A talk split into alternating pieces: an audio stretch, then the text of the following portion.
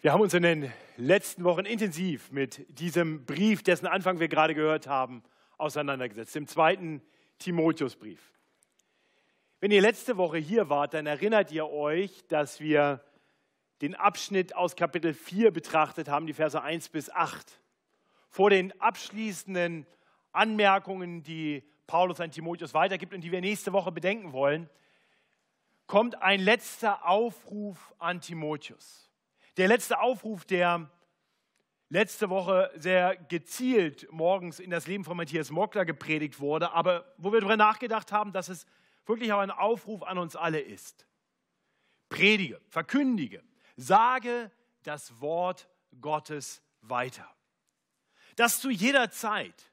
Timotheus sollte dieses Wort predigen zur Zeit und zur Unzeit und wenn nötig auch willig sein, dafür zu leiden. Er, Paulus, umrahmte diesen Aufruf, predige das Wort, mit zwei Hinweisen auf die Erscheinung, also das Wiederkommen Jesu. Und sagte, dass Jesus, wenn er kommt, kommen wird zu richten die Lebenden und die Toten und dass er kommen wird, um diejenigen zu beschenken, die ihn lieben, die für ihn leben. Wir haben gesehen, die Ermutigung also zum Predigen des Wortes ist begründet in dem, was noch kommt. Heute wollen wir noch einmal darüber nachdenken, dass wir alle diesen Auftrag haben, das Wort zu predigen. Und ich, und ich frage mich, wie es dir letzte Woche ging. Vielleicht warst du froh, dass Matthias ein bisschen im Zentrum stand, im Fokus stand und du nicht ganz so direkt angesprochen warst. Ich frage mich aber, wie es dir geht, wenn du eine Predigt hörst, in der du, in der sie ganz persönlich aufgefordert werden, angesprochen werden, das Evangelium weiterzusagen. Ich meine, Paulus hat das ja nicht sehr sanft getan. Also wenn du magst und wenn du das Gefühl hast, dass das eine deiner Stärken ist, dann kannst du das ja auch mal machen, sondern er sagt, ich ermahne dich inständig vor Gott. Ja, wie geht es dir damit? Fühlst du dich dazu imstande? Oder denkst du, dass das zwar in der Theorie ganz gut klingt und wahrscheinlich auch richtig ist, aber du vielleicht doch nicht so ganz die Kraft, den Mut dazu aufbringen kannst, um, um das zu tun und womöglich dafür auch noch willig zu leiden? Also ganz ehrlich, so geht es mir manchmal. Viel zu oft. Ich weiß, dass das stimmt. Ich weiß, dass Menschen das Evangelium hören müssen. Und dass wir das nicht nur ein paar Experten überlassen dürfen, weil, weil auch meine Nachbarn, neben denen jetzt gerade nicht der größte Evangelist wohnt, das Evangelium hören müssen. Aber ich fühle mich oft viel zu schwach, nicht ausgerüstet, nicht begabt genug. Ich weiß zwar, dass Gott mir eine scharfe Waffe gegeben hat, sein Wort, dieses zweischneidige Schwert, ja schärfer als ein zweischneidiges Schwert. Ich weiß, Gott hat mir die Waffe gegeben. Und hat mir den Auftrag gegeben, aber, aber ich fühle mich oft zu schwach, die Waffe auch nur in die Hand zu nehmen.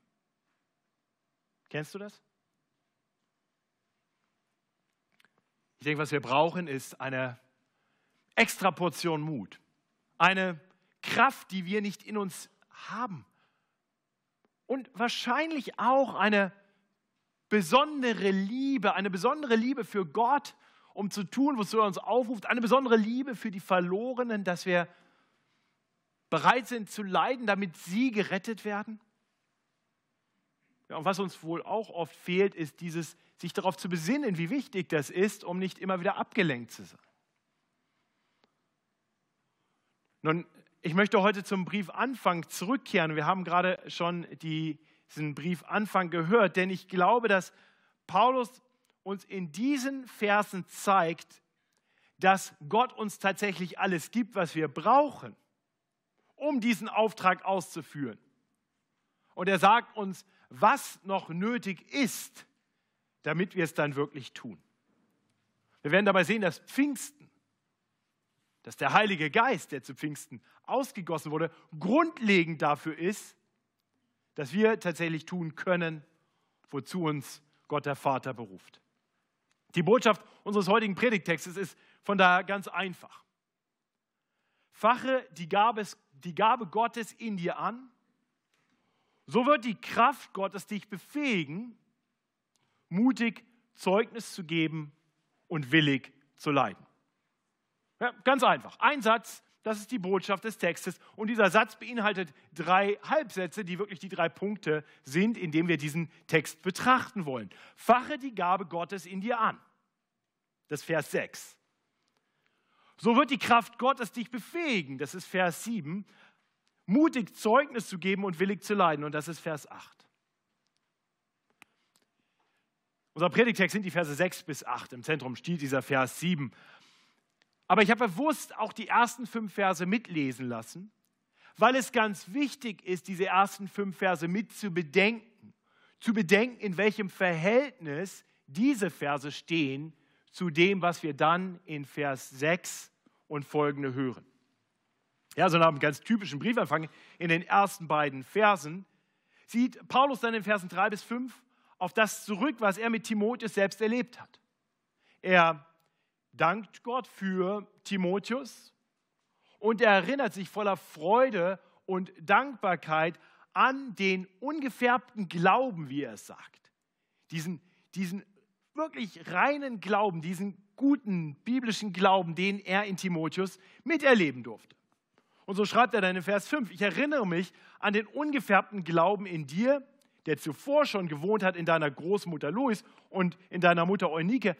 Ich bin aber gewiss auch in dir. Also Paulus weiß sicher, dass Timotheus wirklich gläubig ist. Er ist gerettet. Er ist erlöst. Er gehört zu Gott.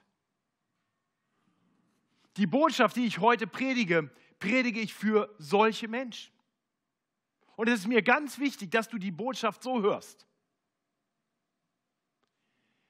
Was Paulus uns zu sagen hat, sagt er uns nicht, so dass wir dadurch dann vor Gott Annahme finden. Also wenn du jetzt tust, was Gott dir sagt, dann wirst du gerettet. Dann findest du gnädige Annahme. Dann wirst du eines Tages von Gott reich beschenkt werden. Nein. Aufgrund deines Glaubens, allein deines Glaubens, den du allein aufgrund der Gnade Gottes empfangen hast, stehst du schon gerecht vor Gott. Darfst du schon wissen, dass du eines Tages bei Gott liebende Annahme finden wirst. Das, wozu Paulus uns aufruft, ist also nicht die Bedingung für unsere Rettung, sondern die Konsequenz daraus. Es ist etwas, zu dem wir gerettet worden und zu dem uns Gott befähigt und zu dem Gott uns gebrauchen möchte. Ich möchte kurz sicherstellen, dass das allen klar ist. Hört diese Predigt nicht als Werkegerechtigkeit. Oh, jetzt muss ich schon wieder was tun. Tu das, äh, höre das als Worte, die dir der Gott sagt, der dich aufgrund seiner großen Gnade, seiner freien Gnade gerettet hat. Dadurch, dass er dir Glauben geschenkt hat an Jesus Christus, der so gelebt hat, dass er dadurch tatsächlich vor Gott bestehen kann. Denn so sehr du dich anstrengst und auch mit der Kraft des Heiligen Geistes wirst du das nicht vollbringen. Und das musst du auch nicht. Preis den Herrn dafür. Ja, also wir haben gehört, Timotheus ist schon gläubig und in den Versen nach unserem Predigtext, in den Versen 9 und 10, macht Paulus das nochmal deutlich, wenn er sagt, er hat uns selig gemacht. Gott hat uns selig gemacht, Timotheus. Gott hat uns selig gemacht, lieber Christ und berufen mit einem heiligen Ruf, nicht nach unseren Werken, sondern nach seinem Ratschluss und nach der Gnade, die uns gegeben ist in Christus Jesus vor der Zeit der Welt. Jetzt aber offenbart ist durch die Erscheinung unseres Heilandes Christus Jesus, der dem Tod die Macht genommen und das Leben in ein unvergängliches Wesen ans Licht gebracht hat, durch das Evangelium. Also, wir haben schon dieses Leben, wir haben schon dieses unvergängliche Wesen, wenn wir Christen sind. Ich gestatte mir noch einen kurzen Exkurs. Wenn du heute hier bist und du noch nicht sagen kannst, dass du einen ungefärbten Glauben an Jesus Christus hast, wenn du noch nicht sagen kannst, dass du wirklich weißt, ich brauche einen Retter, ich brauche einen Erlöser, ich, ich erkenne an, dass, dass ich nicht so lebe, nicht immer so lebe, wie ich es soll, da musst du das hören. Du wirst aus deiner eigenen Kraft, mit deinen eigenen Werken eines Tages vor Gott nicht bestehen können. Der heilige, vollkommen gute und vollkommen gerechte Gott wird einen jeden richten nach seinen Werken. Und wenn er deine Werke betrachtet und meine und die Werke eines jeden Menschen, wird der Herr feststellen, wir alle sind Sünder und haben nicht so gelebt, wie wir es hätten tun sollen. Wir alle stehen unter seinem gerechten Zorn. Und weil das so ist, hat Gott seinen Sohn Jesus Christus vor Grundlegung der Welt dazu bestimmt, in Raum und Zeit in diese Welt zu kommen, das Leben zu leben, was wir hätten führen sollen und dann die gerechte Strafe, die wir verdient hätten, auf sich zu nehmen. Sodass jeder, der sich zu Jesus Christus stellt, der sein Leben auf ihn hin ausrichtet, ihn anerkennt als seinen Herrn, ihm vertraut als seinen Retter, selig wird, gerettet wird, bei Gott liebende Annahme findet. Also wenn du das noch nicht getan hast, dann möchte ich dich herzlich einladen. Lerne Jesus Christus wirklich kennen, denn das ist grundlegend. Der Aufruf, der jetzt im Hauptteil der Predigt kommt, ist heute noch nicht für dich. Außer, dass ich hoffe, dass wir alle dir aufgrund dieser Predigt noch mehr das predigen, was du hören musst, um selig zu werden. Und dann darfst du zu Jesus Christus gehören. Ich möchte dich herzlich einladen, unten liegen solche Flyer aus. Ich gebe ihn dir gerne auch in der Tür direkt in die Hand. Christsein entdecken. Da wollen wir darüber nachdenken in den fünf Dienstagen, in fünf Dienstagen im Juli, wer Jesus Christus ist, wozu er gekommen ist und was er von uns will. Vielleicht ist das für dich. Wir aber, die wir Jesus Christus kennen, die wir gläubig sind, so wie Timotheus, für die hat Paulus jetzt einen Auftrag. Und wir sehen das also, nachdem Paulus der Gewissheit Ausdruck verliehen hat, dass Timotheus wirklich gläubig ist, fährt er dann in Vers 6 fort und sagt, aus diesem Grund erinnere ich dich daran, dass du erwächst die Gabe Gottes, die in dir ist durch die Auflegung meiner Hände. Ich werde nichts zu der Auflegung seiner Hände sagen, weil wir nicht genau wissen, wann und wie das geschehen ist, ob das quasi der Moment war, wo Timotheus zum Glauben kam und Paulus für ihn gebetet hat könnte mir das vorstellen. Ich halte das für sehr wahrscheinlich. Es könnte eine besondere Zeit gewesen sein, in der in besonderer Weise Paulus für ihn gebetet hat, zu einem späteren Zeitpunkt. Vielleicht Einsetzung, so wie wir das letzten Sonntag bei Matthias Morgler hier getan haben. Vom Kontext her denke ich, es war wahrscheinlich tatsächlich die Bekehrung, ähm, wo Paulus für ihn gebetet hat und er hat da etwas empfangen. Also hier geht es darum, dass aus diesem Grund, also weil der Glaube in Timotheus wohnt, weil Paulus sich daran erinnern kann und das weiß, sagt er nun, jetzt erinnere ich dich Timotheus. Nun erwecke die Gabe Gottes, die in dir ist. Das Wort erwecken ist nicht besonders hilfreich, weil, weil das Wort, was da eigentlich steht und in eigentlich allen anderen Übersetzungen, außer in der Luther-Übersetzung steht, ist anfachen. Erwecken klingt so wie schlafen. Also wenn, wenn müsste man sich das vorstellen wie so ein bisschen schläfrig und man wird wieder ein bisschen wacher. Aber das, das Bild, was hier sprachlich wirklich gebraucht wird, ist eigentlich ein Feuer, das so runtergebrannt ist und das muss neu angefacht werden. Darum geht's. Fache die Gabe Gottes in dir an. So übersetzt es die Elberfelder und die Schlachterübersetzung und viele andere Übersetzungen. Was also genau ist diese Gabe Gottes? Nur manche Menschen sagen, es ist der Glaube, von dem gerade die Rede war. Also du hast den Glauben empfangen, ich bin dessen gewiss, jetzt fache diese Gabe Gottes in dir an.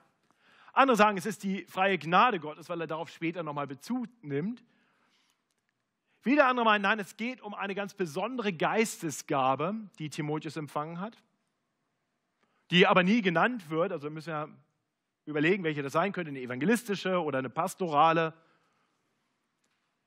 Und wieder andere verstehen unter dieser Gabe Gottes den Heiligen Geist ganz allgemein.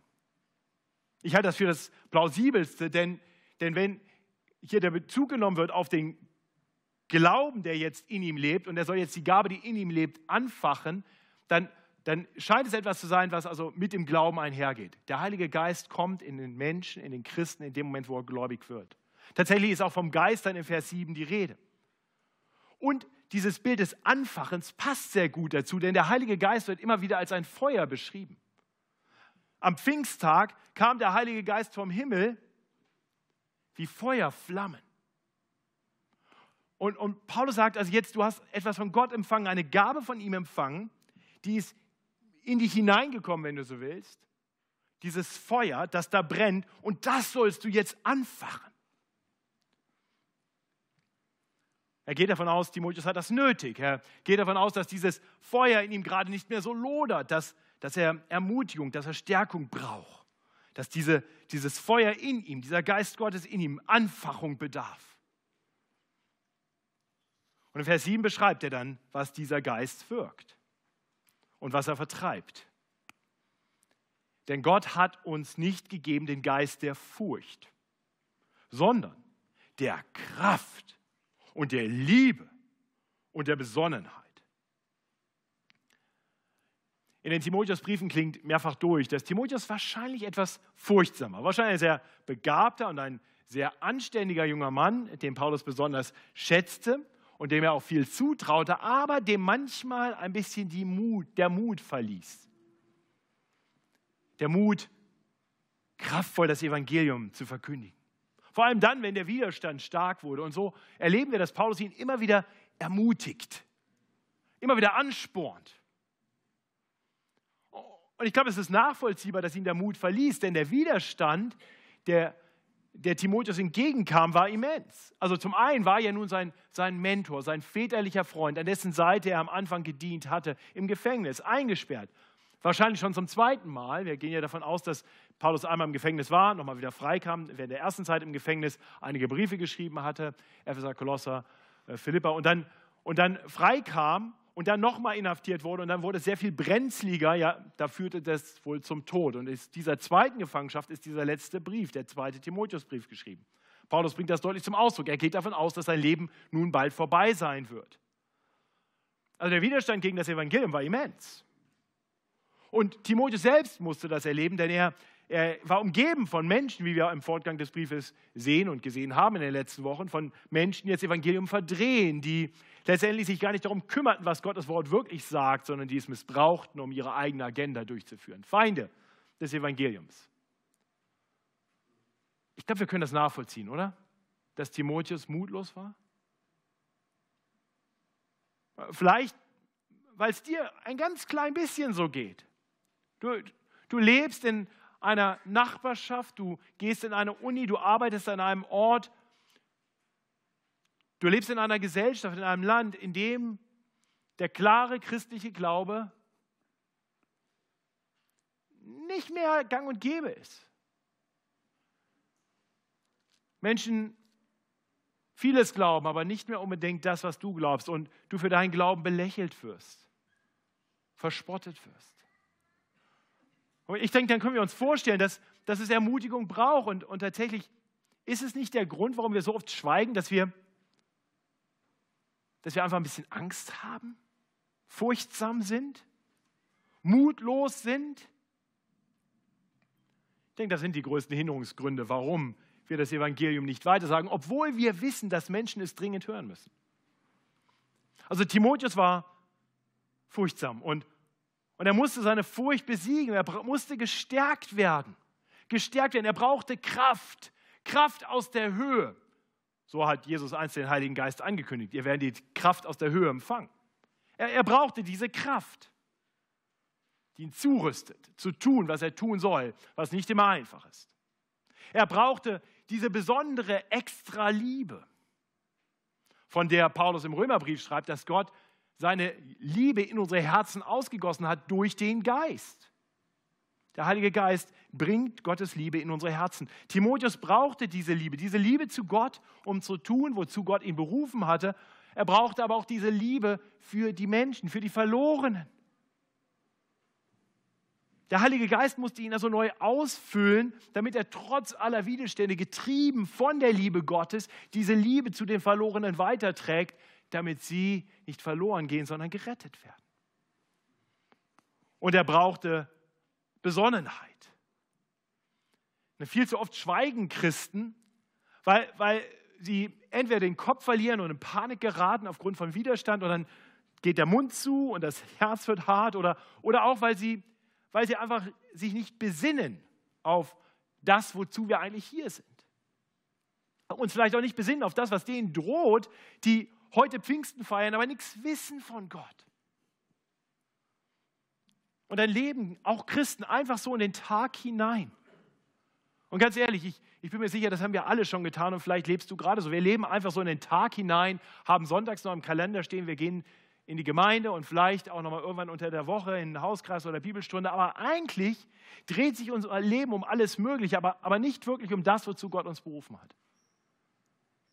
Weil ich weiß, wie dringend ich es nötig habe, neu erfüllt zu werden mit dem Geist der Besonnenheit, des sich Besinnens. Ich bin mir sicher, Timotheus war keine Ausnahme. Ihm ging es so. Und deswegen erinnert ihn sein väterlicher Freund und Mentor daran, der, die Gabe Gottes anzufachen und erinnert ihn daran, dass dieser Geist eben kein Geist der Furcht, sondern der Kraft und der Liebe und der Besonnenheit ist.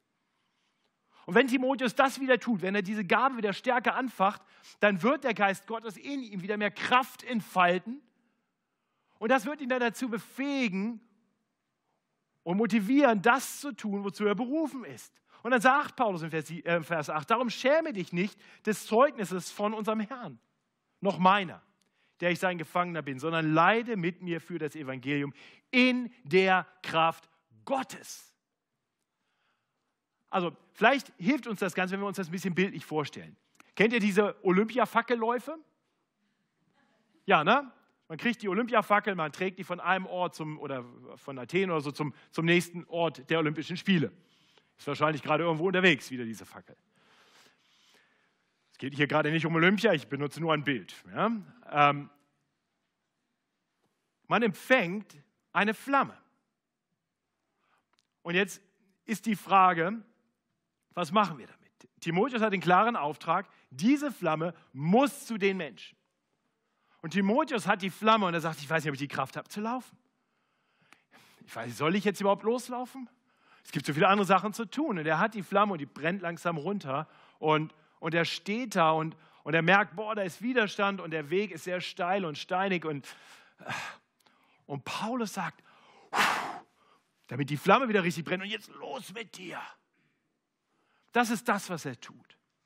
Und ich denke, das ist das, was wir brauchen. Wir alle, wenn wir Christen sind, haben diese Flamme, diese Feuerflamme, einen Pfingsten empfangen. Nicht sichtbar, aber doch real. Sie brennt in unseren Herzen. Der Heilige Geist wohnt in dir, wenn du wahrhaft gläubig bist an Jesus Christus. Und was ich jetzt vorhabe mit dieser Predigt, ich möchte dir jetzt im letzten Teil dieser Predigt noch helfen, diese Flamme einfach anzufachen. Also stell dir vor, ich habe eins vor. Ich blase jetzt in deine Flamme damit sie lodert und ich schubse dich, damit du losläufst. Und ich hoffe, du bist bereit dafür. Keine Sorge, keiner wird stolpern. Also konkret, ich bin mir sicher, wir alle brauchen das. Ich bin mir sicher, wir alle haben das Gefühl, also damit ich treu das tue, wozu Gott mich berufen hat, dazu muss was Außergewöhnliches passieren. Ich schaffe das nicht. Ich bin nicht der Typ dafür. Ist nicht mein Ding. Das mögen andere tun. Ich bin das nicht. Ich würde ja eigentlich auch ganz gerne. Und manchmal gibt es so einen Moment, wo ich denke, ich sollte auch, aber da, dann ist auch wieder gut damit. Ich habe eine gute Nachricht. Du hast alles, was du brauchst.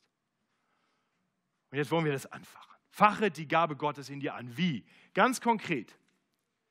Drei Dinge möchte ich uns mit auf den Weg geben, die nicht hier in diesem Vers direkt stehen, aber die im Kontext zu finden sind. Drei Dinge, die wir wissen darüber, wie der Geist Gottes wirkt und wie wir die Gabe Gottes in uns anfachen können. Drei Bs. Beten, besinnen, benutzen. Ich glaube, es ist einfach genug. Erstens, beten. Die Gabe Gottes fachen wir an, indem wir beten. Beten ist, ist quasi in gewisser Weise den Sauerstoff reinlassen. Wir beten, weil der Heilige Geist kein Etwas ist, sondern ein Jemand. Wir reden nicht zu irgendeinem Ding, zu irgendetwas Abstraktem, wir reden zu einer Person im Gebet. Der Heilige Geist ist, wird auch beschrieben als der Geist Jesu Christi oder der Geist Gottes. Der Heilige Geist ist schlicht und ergreifend die Gegenwart des dreieinigen Gottes in uns Christen. Wenn die Bibel davon spricht, Christus in dir, dann ist das der Heilige Geist. Es ist also eine Person und, und wir dürfen jetzt Gott, den dreieinen Gott bitten, Gott den Vater durch seinen Sohn bitten, dass er durch seinen Geist in uns mehr Raum einnimmt, dass er uns hilft, furchtloser zu sein. Wir dürfen ihn bitten, uns mehr zu erfüllen mit, mit wahrer Kraft, die Kraft Gottes, die in den Schwachen mächtig werden kann. Gott verheißen, hat Gott verheißen. Wir dürfen ihn bitten, durch seine Liebe in unseren Herzen zu wohnen. Und zwar immer mehr Raum einzunehmen, damit unsere Liebe für Gott und für die Verlorenen größer wird und wir mutiger und klarer das tun, wozu wir berufen sind. Wir dürfen Gott bitten, uns immer mehr zu erfüllen mit dem Geist der Besonnenheit es uns zu schenken, dass wir, auch wenn um uns herum Chaos ist, auch wenn so viel los ist im Leben und man so viele Sachen tun könnte, wir uns besinnen auf das, wozu Gott uns gerettet hat, wozu er uns berufen hat, warum er uns noch hier hat. Wir brauchen dieses Besinnen darauf. Ich bin bei der Vorbereitung der Predigt auf ein Gebet gestoßen, das der Missionar Jim Elliot einst gebetet hat und äh, dann in seinem Tagebuch niedergeschrieben hat. Die Tagebücher von Jim Elliot sind ja veröffentlicht worden von seiner Frau. Ähm, und, und dieses Gebet, das ich fand, geht so. Gott, ich bitte dich, entzünde diesen nutzlosen Reisig meines Lebens, damit ich für dich brenne. Verzehre mein Leben, mein Gott, denn es gehört dir. Könnt ihr sehen, was Jim Elliot getan hat? Ganz normaler Mann hat gebetet und Gott gebeten, dass die Gabe, die er in ihn gelegt hat, neu angefacht wird. Und, und tatsächlich, seine Furcht wich, er, er bekam neuen Mut, er bekam eine außerordentliche Liebe für die Huorani-Indianer, um nach Ecuador in den Amazonas zu gehen, um diesem unerreichten Volk das Evangelium zu predigen. Er war besonnen, klar, denkend, mit einem Fokus und bereit, sein Leben einzusetzen, ja sein Leben sogar zu verlieren. Damit diese Flamme, die in ihm jetzt anfing, kräftiger zu brennen, weitergetragen werden kann und andere Menschen diese Flamme empfangen können. In einem anderen Tagebucheintrag, der sehr viel bekannter ist, schreibt er so treffend, der ist kein Tor, der hingibt, was er nicht behalten kann, um das zu gewinnen, was er nicht verlieren kann. Jim Elliot wusste, Christus ist mein Leben und Sterben mein Gewinn. Was können mir die Menschen nehmen? Was können mir die Indianer nehmen? Mein Leben? Ja, aber ich habe ewiges Leben. Das können die mir nicht nehmen. Die nehmen mir die vorübergehende Existenz hier auf Erden und befördern mich direkt in die Herrlichkeit Gottes. Er ist kein Tor, der gibt dieses Leben hier auf Erden, was er sowieso nicht behalten kann, um das zu gewinnen, was er nicht verlieren kann. Ich möchte uns Mut machen zu beten. Wir müssen nicht alle Jim Elliott sein. Vielleicht fängt das bei dir einfach damit an, dass du nochmal neuen Mut schaffst, fast, an, äh, äh, fast deinem Nachbarn, deiner Nachbarin von Jesus zu erzählen. Vielleicht, vielleicht einfach nur, dass du sagst, ich nehme ja unten so eine Karte mit und ich bete, Herr, schenk mir den Mut. Schenk mir den Mut, jemanden einzuladen zum Christian Entdeckenkurs. Ich gehe mit hin. Ich habe das noch nie gemacht. Ich habe immer gedacht, da gibt es ja andere, die das machen können. Meine Nachbarn sind wahrscheinlich alle gläubig. Bete. Nimm eine Karte mit und bete. Wir haben noch ganz viele irgendwo unten im Büro. Wenn die vorne weg sind, die 30 oder so, die da liegen, ich bin mir sicher, wir können schnell neue produzieren. Bete, dass Gott das Feuer in dir neu anfacht, dass du brennst für Christus. Das ist der erste Punkt. Gebet bringt, wenn wir so wollen, Sauerstoff ins Feuer. Das zweite ist das Besinnen. Wir sollen uns besinnen auf das, was der Herr uns offenbart hat. Auch so fachen wir die Gabe Gottes in uns an. Immer wieder erinnert Paulus seinen jungen Freund Timotheus an biblische Wahrheiten. Er erinnert ihn daran, dass auch er dieses Wort Gottes braucht, das uns zurüsten kann zu jedem guten Werk, wie es am Ende von Kapitel 3 heißt. Ja, manchmal tun Menschen so, als gäbe es zwei Optionen für Christen. Man kann also entweder die christliche Gemeinde sein, die extrem wortzentriert ist, ja, so wie FEG München Mitte. Und dann gibt es andere Gemeinden, die haben, die natürlich Wort haben auch alle und wir haben natürlich da auch Heiligen Geist, aber, aber letztendlich sind die eben mehr fokussiert auf den Heiligen Geist. Tatsächlich hatte ich gerade letzte Woche ein Gespräch mit jemandem hier aus der Gemeinde, der austritt, die austritt, weil sie braucht Heiligen Geist und wir sind ja wortzentriert. Und ich hatte ein Gespräch und habe versucht, dieser Person deutlich zu machen, dass das, sorry, Blödsinn ist. Das sind keine zwei Alternativen, Wort Gottes oder Heiliger Geist. Diese Dinge gehören zusammen, die gehen gar nicht ohne einander. Also wenn du dir einbildest, du kannst ein Student des Wortes Gottes sein, ohne Heiligen Geist, gute Nacht. Die Worte werden nicht viel bewegen in deinem Herzen. Sie werden nicht viel Sinn machen für dich. Paulus schreibt im an die Korinther, dass das Wort Gottes ohne den Geist Gottes nicht verstanden werden kann, weil geistliche Wahrheiten nur durch den Geist verstanden werden können. Und so ist das überhaupt mit allen Dingen, die der Geist in uns wirkt. Wenn wir dem Geist Raum geben wollen in unseren Herzen, dann müssen wir Gottes Wort Raum geben, dann müssen wir uns auf Gottes Wort besinnen. Wir singen, glaube ich, nach der Predigt, wenn ich das gerade richtig gesehen habe, oh komm, du Geist der Wahrheit. Eine ein Bezeichnung für den Heiligen Geist, der ist der Geist der Wahrheit. Der Geist Gottes führt uns in alle Wahrheit, aber das passiert nicht, wenn wir sagen, ach, hier sind die wortzentrierten, Bibel machen wir mal zu, legen wir hin. Oh, komm, du Geist der Wahrheit und ziehe bei uns ein. Und dann, ja, puh, ah. Nein, ich kann euch sagen, wie der Geist der Wahrheit kommt. Ich mache die Bibel auf und ich lese, oh komm, du Geist der Wahrheit, hilf mir, das Wort zu verstehen. Der Heilige Geist wird als Tröster beschrieben wenn du traurig bist, wenn du Trost brauchst, dann setze ich mich zu Hause hin und sage, komm Tröster, bitte, ich brauche dich jetzt. Nein, du machst das Wort auf und du liest und du liest die Zusagen Gottes, die Verheißungen Gottes, den Zuspruch Gottes und der Geist Gottes, der ein Tröster ist, wirkt durch das Wort und tröstet dich. Der Heilige Geist wird beschrieben als der Geist, der uns lehrt. Er gebraucht das Wort dazu.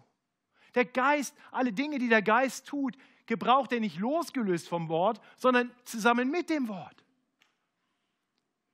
Am Pfingsttag, als die Jünger den Heiligen Geist empfangen, da haben sie vorher im Obergemach nachgedacht über das, was Jesus Christus ihnen gesagt hat. Zehn Tage lang. Haben sich ausgetauscht darüber.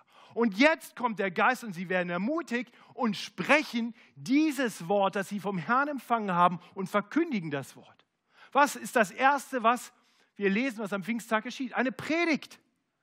Der Heilige Geist und das Wort Gottes sind nicht zwei Dinge, die irgendwie losgelöst nebeneinander existieren, Option A und B für Christen. Wenn du mehr Geist in deinem Leben haben willst, brauchst du mehr Wort in deinem Leben. Paulus ermahnt Timotheus, zu fliehen vor den Dingen dieser Welt, vor den falschen Lehrern, vor ihrem falschen Leben. Und sagt, wenn du dich auf das einlässt, wenn du dich mit dem umgibst, wird dich das prägen. Und ich kann dir sagen, da ist kein Heiliger Geist drin. Das dämpft den Heiligen Geist. Und ich möchte dir sagen, wenn du dein Leben orientierst an der nächsten Netflix-Serie oder an deinen Computerspielen oder am, an was auch immer, am, am Lästern und Geschwätz über Menschen oder was auch immer, oder vielleicht deinen dein grünen Daumen Raum gibst und der Garten ist dein Ein und alles, was auch immer du tust, wenn du dem Wort Gottes keinen Raum gibst, dämpft das letztendlich den Heiligen Geist, weil das sind alles Sachen, die ja vielleicht an sich nicht schlecht sind, aber die können anfangen, das alles zuzumüllen. Und dann besinnen wir uns nicht mehr auf das, was wirklich wichtig ist. Auf einmal ist das Wichtigste für mich, ob jetzt die Rose gut angeht. Wie geht es jetzt weiter bei Blindspot?